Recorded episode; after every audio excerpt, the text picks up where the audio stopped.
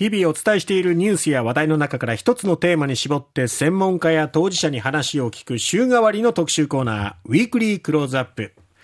明日4月14日、2016年の4月14日から7年となりますが、熊本地震の前震があり、うん、そして16日には本震があり、ともに最大震度7を観測したというのは、これ史上初めてのことでしたが、えー、その熊本地震からもう7年なんですよね。そこで復興へと歩みを続ける熊本の今を今週、このウィークリークローズアップで取り上げております。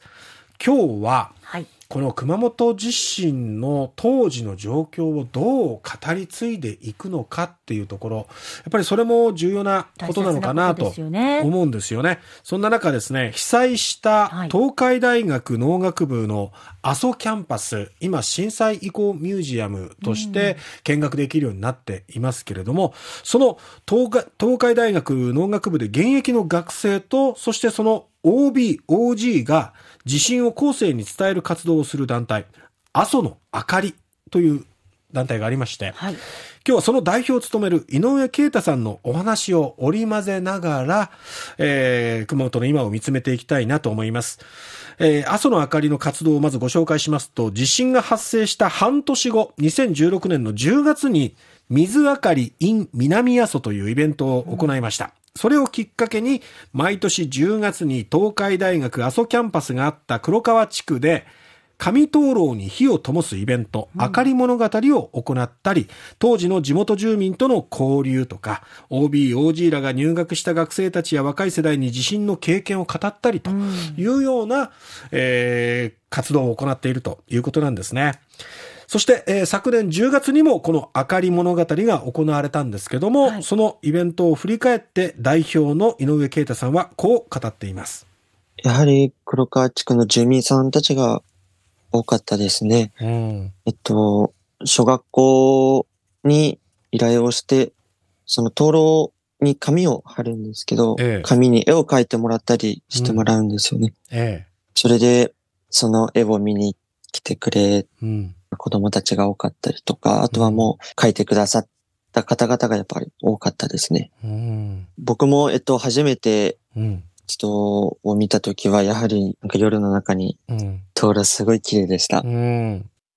ということで、まあ、地元の方々が多く参加したイベントではあるんですが、はい、そこには子どもたちもいてでその子どもたちは当然熊本地震のことを知らなかったり、うん、まあ、まだ小さくってあまり覚えてなかったりっていうことなんですが、えー、わあ綺麗だっていうようなイベントの参加のきっかけでもいいと思うんですが、はい、なんでこういうイベントをやるのかっていうのを後々知ると熊本地震を知るきっかけになっていくわけなんですよね。なるほどねで、まあこういう活動をしている阿蘇の明かりなんですけれども、熊本出身ではない学生も当然たくさんいるわけです。代表の井上さんもその一人なんですね。はい、で、地震を経験した OB、OG の方からいろいろまあ当時の状況を聞いたりする中で印象に残ったことを聞いております。本当に僕は、えっと、全然地元が違うので、最初テレビで知って、うんもう始めてきた時はすごいほとんど整備されていたので、うん、全然信じられなかったんですよね。で、写真を見た時に、え、本当にこんな綺麗なところがこんなことがあったんだと、本当に信じられなかったですね。実際その OB の方と話をしたりして、ええと、えっと、旧阿蘇大橋が崩れちゃった時に、ええ、黒川地区の住民さんたちが車で逃げようとしたらしいんですよね。ええ、だけど、阿蘇大橋が壊れていて、うん、もう渡ったらそのまま落ちちゃうみたいな形だったんですけど、うんええ、東海大学の学生さんたちがそこに行って、通れませんよって止めてくれてたんですよね。うん、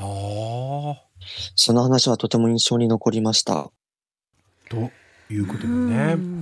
当時の学生さんたちが地震があって被災しながら大変な状況の中どういう行動をとったのかっていうこともね、うん、先輩たちから聞いてすごく印象に残った、えー、そして今いる学生の方々は南阿蘇がまあ復旧が進んでいって綺麗に道もね整備されたり橋がまた新しく架けられたりっていう状況を見ると、ねはい、当時の写真を見るとやっぱ信じがたい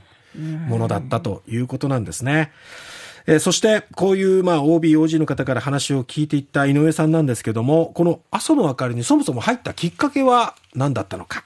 最初、友達がこの朝の明かりの人に誘われて、うん、で、その友達が僕に一緒にやってみないって相談があったんですよね。ええ、で、僕もその実際に旧阿蘇大橋とか、あとは東海の阿蘇キャンパスを見た後で何かできることはないだろうかって考えてた時にちょうどその話が入ったので、まあ僕でも少しでもなんか復興とか活動に役に立てるのならと思って朝の明かりに参加しました。ということなんですね。えー、今は当時被災した東海大学農学部のその阿蘇キャンパスの方は震災遺構ミュージアムとして見学できるようになっています。うん、で、あの、断層のこうひび割れっていうのも見られたり、はい、そして校舎が生々しく残っていて、窓ガラスが割れたままになっていたり、中はいろいろ散乱していたりとかね、柱がこうぐにゃっと曲がっていたりとか、そういう当時の記憶を生々しく伝えてくれる場所になっていますので、はい、えー、ぜひ、まあ一度は訪れていただきたいなと思います。当時の状況を知ってほしいなと思いますし、阿蘇の明かりの活動は、インスタグラムとかツイッターでも発信しているということですので、そちらも覗いてみてください。で、被災してしまった東海大学農学部の阿蘇キャンパスですけれども、この4月から、新しいキャンパスができました。はい、熊本空港のすぐ近くなんですが、阿蘇熊本臨空キャンパスと言います。えー、その、えー、キャンパスについてもですね、えー、伺いました。新しいので施設も綺麗ですし、うん、その場所で勉強できるっていうのはとても嬉しく思います。えっと、実習では、えっと、例えばお米を作ったりとか、うん、あとは自分たちで種を持ってって、そこで野菜を育てたりとか、果樹でブルーベリーを栽培したりとか、たくさんいろんなことができるんですね。行き来しなくなったので、うん、その分移動時間を勉強とかに費やせるので、とても良くなったと思います。倒壊したその阿蘇キャンパスを使えない状況の間は、やっぱり行き来とかも大変だったみたいなんですよね。